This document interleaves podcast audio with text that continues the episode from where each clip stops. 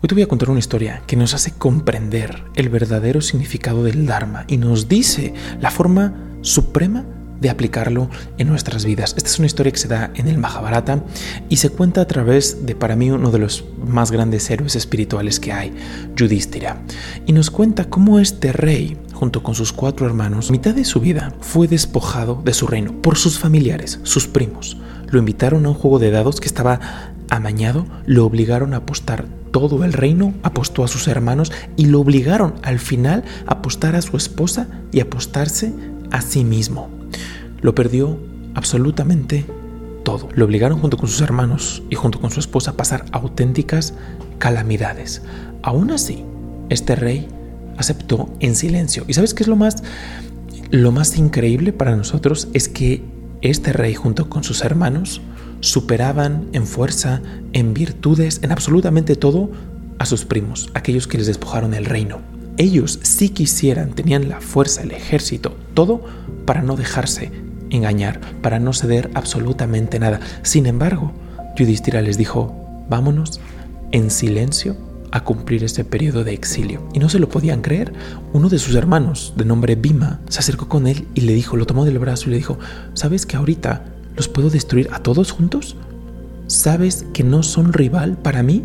Si se suma Arjuna a la batalla, que era el siguiente de los hermanos, no, no hay nada que nos puedan hacer. Podemos convertirlos ahorita mismo, en este segundo. Te, lo, te los puedo ofrecer junto con Arjuna como tus esclavos. Y podemos ser soberanos de la tierra. Ahorita, dame la orden y voy a ejecutarla. Voy por Arjuna y entre los dos te entregamos no solo tu reino, sino la parte que a, estos, a nuestros primos les corresponde y si quieres la tierra entera. Y Yudhishthira, con una calma sobrehumana, volteó a ver a Bhima y le dijo en voz baja, ese no es mi Dharma, ese no es tu Dharma, eso no es virtud.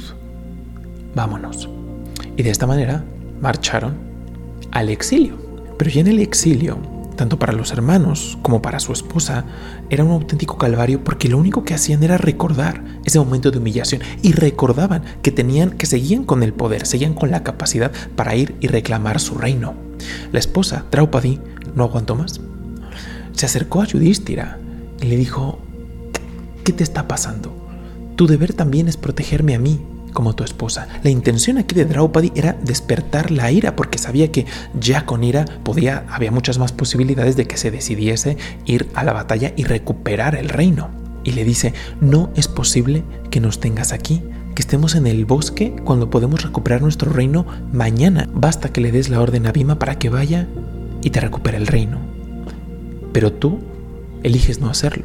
Nos tienes viviendo aquí como asetas. Pasamos de un palacio a vivir en la auténtica miseria, vestidos como limosneros. Muchas veces incluso se narra dentro del Mahabharata como por las artimañas de estos primos, incluso antes de que les quitaran el reino, los pándavas se vieron obligados a pedir limosna para su sustento.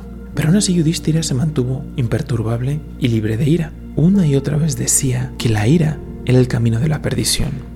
Era el camino por el cual el hombre nunca iba a encontrar su prosperidad ni física, ni material, ni espiritual, que el auténtico camino a la ruina era a través de la ira. Y se dirige a Draupadi y le pregunta, ¿por qué me quieres hacer caer víctima de la ira? A su debido tiempo, si mi deber me lo exige, voy a pelear. Y lo voy a dar absolutamente todo en el campo de batalla, mi vida si es necesario, pero porque me lo marque la virtud, no la ira. Draupadi se dice que aquí utiliza todo su ser, todo su intelecto, todo su poder de convencimiento para hacer que Yudhishthira cambie de opinión. Da argumentos increíblemente lógicos. Le dice, oye, a mí también me insultaron, es tu deber protegerme. realmente argumentos muy, pero muy convincentes.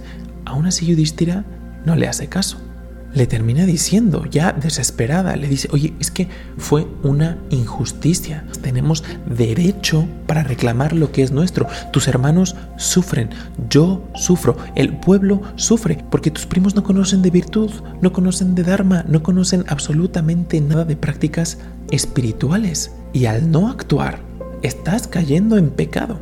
Draupadi va así de lejos después de estos magníficos argumentos que yo estoy convencido que la mayoría hubiésemos actuado ante las palabras de, Draupadi como, como ella quería, Yudhishthira le responde lo siguiente. Draupadi, tu discurso ha sido excepcional. suave y lleno de excelentes frases que he escuchado cuidadosamente. Mas, sin embargo, hablas el lenguaje del materialismo, del ateísmo y del deseo. Yo nunca actúo por los frutos de mis acciones. Yo doy porque es mi deber dar. Yo sacrifico porque es mi deber sacrificar. Yo doy el máximo de mí para cumplir mi deber, no para cosechar los frutos de la virtud. Mi corazón está naturalmente atraído hacia la virtud. Aquel hombre que quiere cosechar los frutos de la virtud es en realidad un traidor de la virtud. Su naturaleza es cruel y nunca debe considerarse entre aquellos virtuosos. Yo, Draupadi, te hablo con la autoridad y experiencia de los Vedas, que constituyen la prueba máxima de estos asuntos. Nunca, Draupadi, nunca dudes de la virtud. El hombre que duda de la virtud está destinado a tomar su siguiente encarnación entre las especies salvajes. El hombre que carece de entendimiento del alma y de la virtud de las palabras de los rishis jamás llega a destinos felices. Tú has visto con tus ojos al gran asceta Markandeya, has visto a Vyasa, has visto a Vashista, a Maitreya, a Narada, a Lomasa, a Shuka y otros muchos rishis que solo viven por la virtud. Tú los has contemplado con tus propios ojos y has visto los poderes del ascetismo celestial que vive en sus almas. Todos estos rishis son celestiales, son sabios. En sus ojos puedes ver escritos los Vedas, los cuales describen la virtud como el deber supremo del hombre. Draupadi, el perdón es la virtud misma. El perdón es sacrificio. Yo voy de perdonar en todo momento.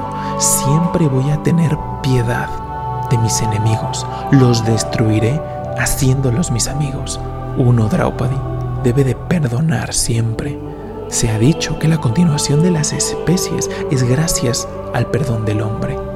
El hombre que es sabio y en realidad es una persona excelente ha conquistado su ira y sus hábitos, sus deseos y muestra perdón, compasión y piedad incluso cuando es insultado, oprimido y agredido por alguien más. El perdón es la virtud, el perdón es el sacrificio, el perdón son los Vedas. Aquel que sabe es capaz de perdonarlo todo. El perdón, Draupadi, es Brahma, el perdón es la verdad, el perdón protege al mérito ascético, el perdón es el ascetismo, el perdón es santidad y por el poder del perdón es que el universo está sostenido. Aquellos que perdonan están expresando el Dharma, el auténtico Dharma, porque el perdón es la fuerza de los poderosos, el perdón es el sacrificio más puro del alma. Draupadi, el perdón es el Dharma. Cuando Yudhishthira termina de pronunciar lo que para mí es uno de los discursos más grandes de Dharma, perdón y virtud, Draupadi cayó a sus pies. Todo deseo de venganza, toda la ira que había en su corazón, se había esfumado. Las palabras de Yudhishthira sirvieron como un bálsamo para su alma. Entendió a su esposo, entendió a su marido, entendió que él mismo era una encarnación del Dharma. Ninguna persona, con excepción obviamente de los rishis y los, y los santos, se describe que tenía la capacidad de expresar el Dharma de esa manera, la virtud y el deber, sin importar las consecuencias, sin importar absolutamente nada. Pero esta no fue la última prueba de Yudhishthira. Al final tuvo que ir a la guerra, tuvo que pelear, lo convence Krishna de recuperar su reino, lo recupera, pero aún así, al final de su vida, por esta prueba para mí es que es un héroe espiritual, es un titán espiritual, porque se le presenta una opción. Bajan todos los dioses, le ofrecen el cielo, pero él elige marchar al infierno por virtud, por Dharma. Esa historia te va a aparecer aquí cuando esté disponible.